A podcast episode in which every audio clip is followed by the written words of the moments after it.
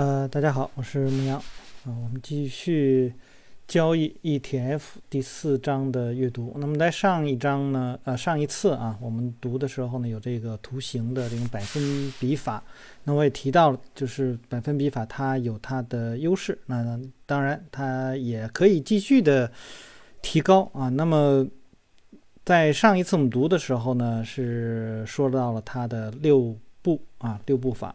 那这次呢，我们来介绍一下呃数字法。那么这个图形化的工作表呢，是识别不同的趋势最简单的方法。但是呢，那些啊具有数字化倾向的人，很可能更喜欢用一个稍微不同的方法来发现啊具有最相对强势或者是最相对弱势的行业。这种方法呢，对网络宽带的要求较低啊，也不需要提供制作百分比变化图的这种软件包。观察所有行业的基本概念呢是完全相同的，但是呢，你记录的是每日观察名单的当中的指数、股票代码、价格和百分比变化。之后呢，对所有自己想跟踪的行业和其他指数啊进行百分比，这个根据百分比进行分类。那么在图呃四点二啊是这个我的主要行业观察名单啊缩影。根据百每日的百分比变化进行了分类，那么我还对那专门的指数保留一张独立的观察名单，那么包括商品的、外汇的、国际指数的。那么虽然有呢数以百计的行业指数，但是在既定的时间内，那么我只观察二十到二十五个主要行业，在某一个时间呢选定特这个有热点的行业啊，这个也会偶尔进入到我的这种观察的呃列表当中来。那么该行业指数呢是有大多数的这种列呢是就是不用什么说的了，你这一看那个上面的情况就能知道了。那么这个作者说呢啊，我是用这个 TradeStation 的 Easy Language 的编程能力，那么显示对于当天波动区间内啊每个行业指数当日啊收盘的位置啊，这有助于确认行业相对于自身和大势的相对强势。那么它给了一个啊范围啊有有这个，在它列表当中啊有代码啦，然后呢这个描述啊就是呃这个行业的啊是具一个大致的情况，然后还有一个上次的这个呃这个这个这个点数吧，那么还有呢它的这个变动百分比啊，还有一个啊这个范围，呃。使用了自上而下的策略呢，那么你需要知道哪一个行业啊呈现出最强或最弱的态势啊？这个不仅相对于大势，而且呢也相对于其自身。收盘时呢，指数越接近于啊盘中波动范围的顶部呢，就显示啊它们相对于自身啊相对于强势。相反呢，指数啊这个接近于。这个盘中波动的这种底部呢，就显示出它们自身呢是相对弱势的。那么使用图形法呢，也可以发现指数呢相对于自身的强势。这需要呢在线图中啊，这个相对于啊其所显示的这个范围的这种收盘位置。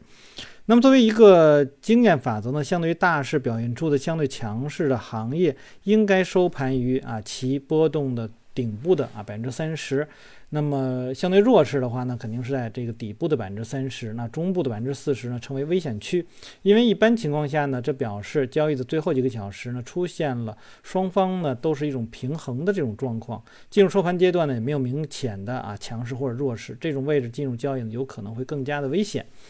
呃，这一段让我建议呢，大家是可以再重新看啊，我之前所读过的呃混沌操作法。啊，那本书，那本书里面对这个有一个描述。那么，当然大家在看我每天的那个，呃，就是就是微信里面对于大盘的这个描述，或者应该说更准确说，对于上证指数描述，我都会有这样的啊分析。一呢是，呃，你当前的收盘价跟这个上一天的这个收盘价，上一个交易日的收盘价来说。呃，你是更高了还是更低了？那你收高还是收低？这个能够体现出来。那么收高，那么就显示是比前一个交易日你要强；收低呢，就表示弱。那么再有一个，对于当天来说，你是收在高位还是中部还是下部？那么跟它所描述的，或者说它使我在这里面所使用的。啊，判断的方法都跟它是一样的。那么通过这个啊来看，当前就是这一天来说，或者最后这一根 K 线来说，它是处在强势还是处在弱势啊。那么当然了，我们也可以看到，就是说，呃，像这个。混沌操作法里面啊，比如什么漂流型呢，就是哦，你就知道这收盘是在下三分之一位的啊，这样的这个情况。当然，你可以两根 K 线也要进行一个对比，那么就是说你是不是有更高的啊这个最高价，有是不是有更高的最低价等等，然后去判断，就是两利用两根 K 线，单根有它的相对强弱，那么两根也有，也要进行一个比较。好，那么同样重要的是呢，区分绝对强度和相对强度。那么，呃，观察呢图四点二的这个截屏啊。那么请注意啊，在这个特殊的交易中呢，啊，CBOE 黄金指数产生了百分之零点六四的收益，却收盘于其收盘波动的底部的百分之二十五。那么这是如何形成的呢？单从绝对的上面来看呢，呃，CBOE 呢是第二大赢家啊，相媲美的是 AMEX 啊这个联网指数，仅有百分之二点二五的收益，因为它获得了百分之零点六四的收益。而主要指数收盘的走低，对于大势而言呢，CBOE 的指数相对强势，但是当日啊，就它自身而言呢，出现了弱势，因为它收盘收在一个这个底部。另一方面呢，AMEX 啊，这个联网指数显出最强的绝对和相对强势，那它获得最高的收益，并且收盘呢也是在这个上部的百分之二十。具有相对强势行业的最好例子呢，那是。呃，那些不仅跑赢主要股指百分比收益，而且收盘呢靠近啊这个盘中波动的这种顶部的啊，恰恰相反的情况是呢，对于相对弱势来说，那么你考虑是卖空的，那么相对弱势的行业呢，它就会收在这个一个就是说它一个损失啊比较多，那么另外一个它收盘呢是在盘这个 K 线的啊底部的情况。由于呢拥有啊供你任意使用的必要数据，因此呢下一步呢是进行定期的观测。那我在管理对冲基金的时候呢，每天市场收盘后都会寻找不同的趋势啊。长线交易者呢可能只需要以周线为基础来啊这个寻这个寻找啊这个股这个趋势的背离，而且呢而日内交易者呢要使用啊盘中啊很短的时间间隔来寻找。这个交易日内的啊相对强势，在早期阶段呢，捕捉不同趋势和相对强势的最佳方法呢是，呃，经常定期观察明天中的这个行业情况，并预先啊这个确定好这个时间间隔，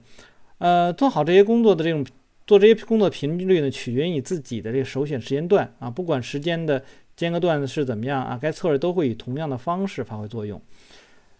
呃，在习惯于观察所有行业指数之后，不管是图形法还是数字法，那么市场内呢，这个不同趋势呢会变得显而易见。如果每次进行观察时呢，同样指数都呈现出牛市或者是熊市背离状态，由机构行业板块轮动所引导的较长期趋势就有可能会出现。同样，恰恰相反的情况是，相对弱势的行业买入相对强势的行业的 ETF。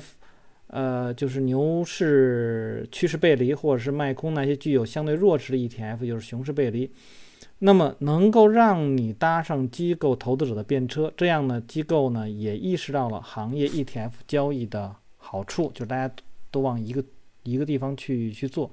那么这里面我要跟大家去说一下，像我在做这种分析的时候呢，那我会考虑这样几个考虑，大家可以看我的微信的时候能看到我在。呃，行业里面实际上首先是有一个当天收盘创新高的这种这个表格的统计。那比如今天我读书是呃二零二一年的三月二十二日，那今天微信上我们可以看到有九十个九十只股票，然后创了新高啊。那么九十只股票创新高，这并不是一个很大的数，就是说市场还没有说走到非常强。一般强的话，呃，创新高和创新。低的差值应该是在一百，也就是说创新高的更多啊。那么我没有统计创新低啊，那么我只是考虑创新高。那么就今天来说，整体来讲只有九十，所以它还是一个比较弱势的状况。但是相比前面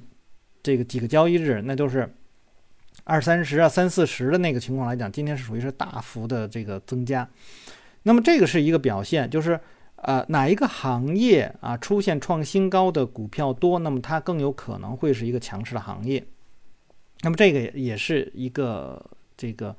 呃观察的一个角度。那么还有一个呢，是你可以看这个行业里面今天涨停的股票的数量。呃，是多还是少？那比如说今天来讲，呃，这个公用事业啊，在前几天我也提到过啊，这公用事业这走强了。今天来说，公用事业今天有，我印象应该有二十八只股票涨停，啊，那么你就知道这个是在所有的啊一级行业里面，这是最多的一个。那你就知道这个行业是很很重要的。那通过这些啊行业内的构成，它是不是？强势以及它创新高的股票的整体的情况是不是表示整体啊强势？以及我们要关注哪一个行业里面的股票啊？通过创新高和涨停这两个来去看，你就知道哪个啊行业在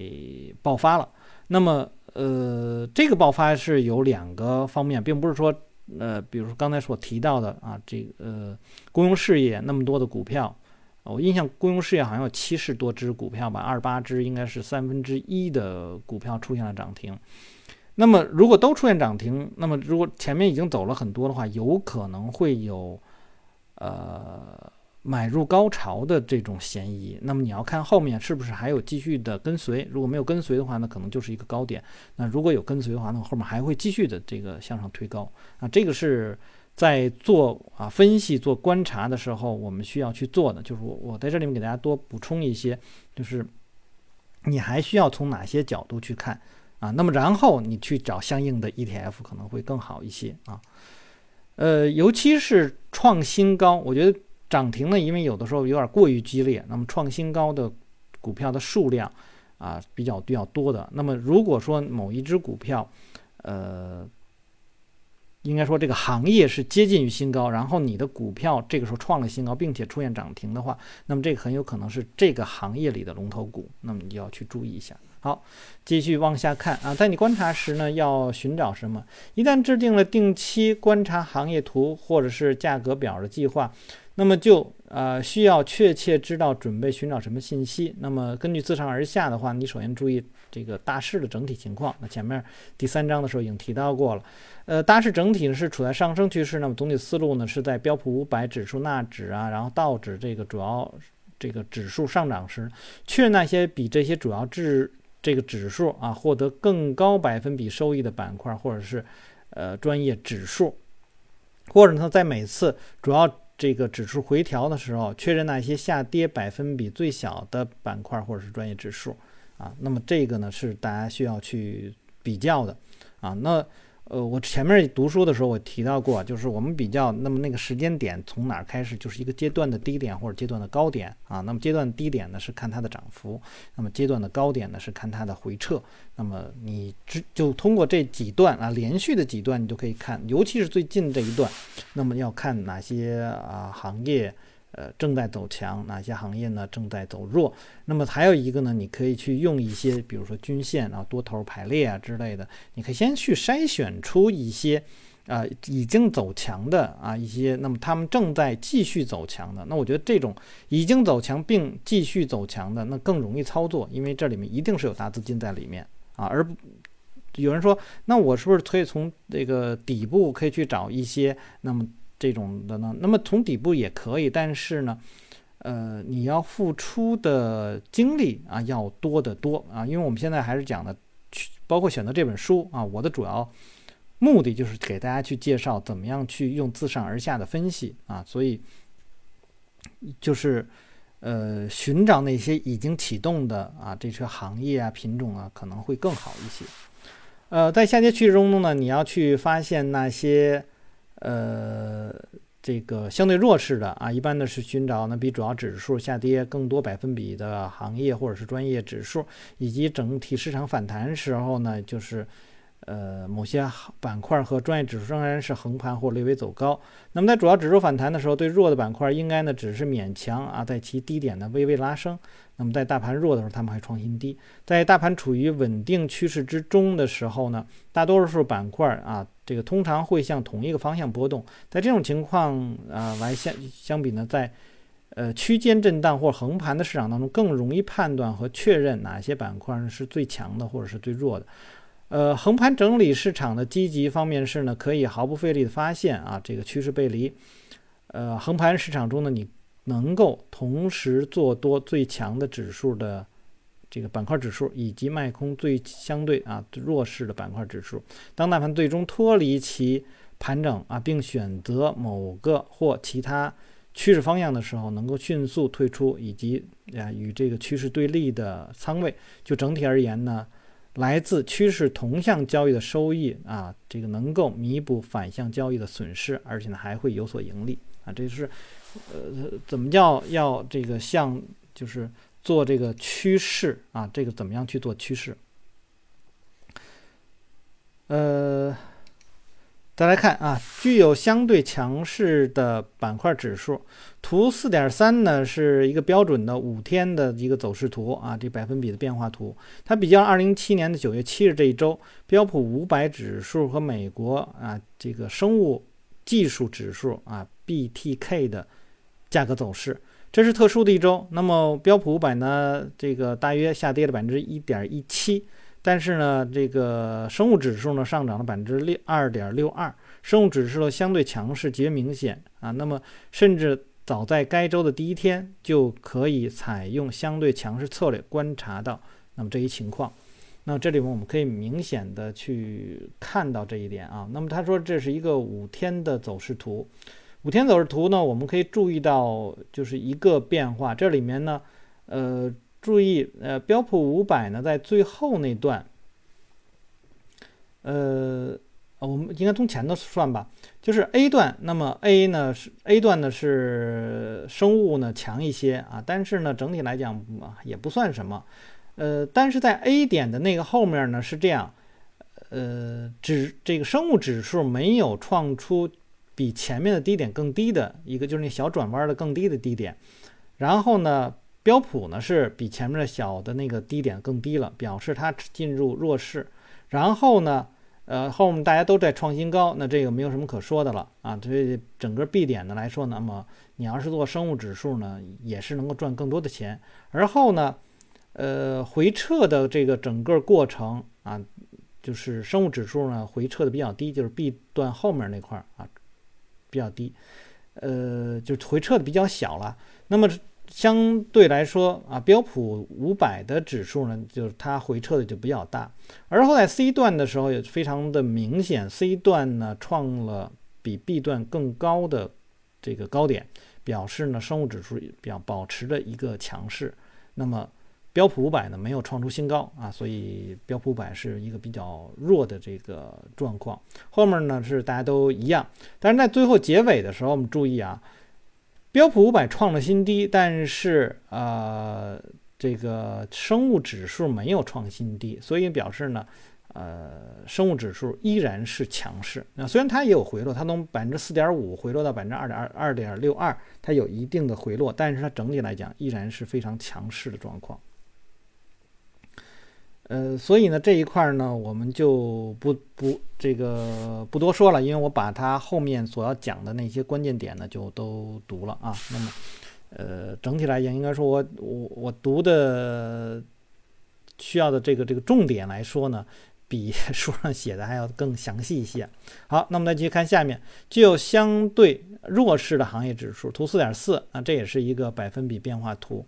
那么这是二零零六年的六月十三到。七月十日，这个标普五百和半导体指数的走势。那么，我们在这张图当中可以看到一些什么呢？啊，那么尽管你可能希望用这个实线图来啊进行日常例行观察，但是本例呢说明啊，这个用更长的时间框架的百分比图，同样可以去确认相对强势和弱势。在比较时间内呢，这个持仓的交易者可能喜欢在其图表中用日线的进行比较，而不是采用实线图。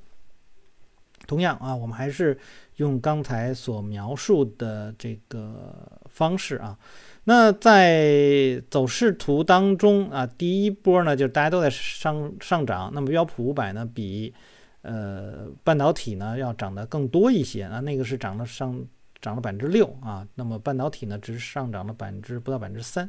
然后呢开始回落，那么回落大家呢都没有创新低，那么这个没有无就是无无无所谓了，然后呢这个哦我刚才说反了这个。是半导体是这个百分之六，那么显示半导体是比较比较强的，而这个标普五百呢是一个弱的这个状况。那注意在 A 点的这个地方，A 点的这个地方呢，呃，半导体呢是创新低了，它比前面的那个低点更低，但是啊，标普五百呢没有出现更低的低点，表示呃，标普五百相对来说强一些，而这个半导体呢走势弱。然后紧接着呢，B 呢是创新低啊，B 是创了比之前的那个低点还要。就是起点更低的这个位置，而在同期，呃，标普五百指数呢是没有太大的这个波动的，所以说呢，这个时候基本上你就可以去认为，哦，现在，呃，半导体指数是有问题了，这个因为已经两个啊弱势的这个状况显示出来了。好，继续向下，啊，继续往后看，后面呢是。创这个标普五百呢，创出了这个短期的一个新高，就是它比 A 点前的所有的高点都高，就在从 B 点的这段到 C 的的这段。但是，呃，半导体指数没有创出 A 点到 B 点之间的那个高点，它没有过那个高点，所以表示它虽然它的这个反弹的力度还是比较大的啊。这个如果说单纯的去看那个数字的话，你是看不出来的，因为在图当中是我们是可以看得出来的。呃，标普五百呢走势会还是就是相对比较强，而半导体指数呢比较弱。而后呢，这个半导体指数继续创新低，而这个时候，呃，标普五百呢是没有啊创出新低，而且它还是在最早的第一个高点的这个这个上方，所以表示它是一个强势。而这个半导体指数呢是一个非常非常弱的这样的一个走势啊，呃，所以你。知道，就是说，我们再去结合每一段每一段的去分析这个强和弱啊，这个是呃能够帮助你去选择啊哪些品种是值得我去做多头，哪些品种值得我去做空头的这样的一个基础啊。所以这些呢是慢慢慢慢大家要积累的一个一个过程。所以它后面那段呢我也就不读了，因为这个跟我说的这个是应该是差不多的。好，我们再来看呢，专业指数。除了观察股市中一般行业板块的相对价格表现，那么还可以跟踪许多专业指数以及它们相应的 ETF。那么你或许呢希望维持两个独立观察名单，一个是针对行业板块指数，另一个是针对于专业行业指数。你跟踪的专业呃指数包括国际指数和各种各样的商品货币啊，和美国财政部的这个指数啊。呃，那么二零零七年的九月最后一周，标普五百指数基本上是平盘波动，但是呢，这个出现美国出现了相对欧元的历史价值低点，那么很多其他货币在同一周内火箭般的这个上涨，伴随着外汇强势，啊，这个一些这个国外的一些啊股票的 ETF 产品呢出现了牛市交易机会，尽管呢。我通常会用标普五百来替代真实的欧元美元指数，但是在图四点五当中呢，我是用了这个欧元信托啊 （FXE），呃，替代了欧元美元指数。那么这使得该图呢更加的清晰易懂，因为呢，外汇指数交易呢是全天候二十四小时的，而欧元信托呢只是在股市那一段时间啊。同样的，四点五这张图当中是一幅典型的为期五天的。这个图啊，用来寻找跨行业相对强势。呃，我们读呢这块呢依然是这样的，标普五百呢首先是一个向下创新低啊，但是呢这个欧元信托是横盘，然后呢欧元信托还在创出新高，这个时候呃标普五百呢就是不再创新低了，那所以你依然能够知道表示呃这个欧元信托依然是强势，那么。欧元信托继续的这个往上走，没没有基本上没有这个回撤啊，跌破前面重要的一些低点。呃，标普五百呢，实际上它的波动是比较大的，也继续的这个向上走。到了九月二十八号，那么欧元信托呢是创新高啊，这个标普五百一直都没有啊，呃啊中间有一段啊，这个比开盘的时候稍高一点，但是呢整体来讲它还是一个弱势。啊，后面呢，欧元信托继续创新高，然后标普五百呢，这个出现了再次出现回落啊，所以这个整体来看呢，就是欧元信托指数呢是比较强的。那在这里面，他提到了还有一个呢是呃，说除了基础行业指数之外，观察各种行业指数可以看到更多的机会。这些呢，机会不断的自我展现。专业指数 ETF 交易的好处在于，它们通常与美国股市的波动方向完全无关。这个完全无关是非常重要，就是第一相关性，你要怎么样去找？这样的话，你才能平衡你的资金的这种波动性啊。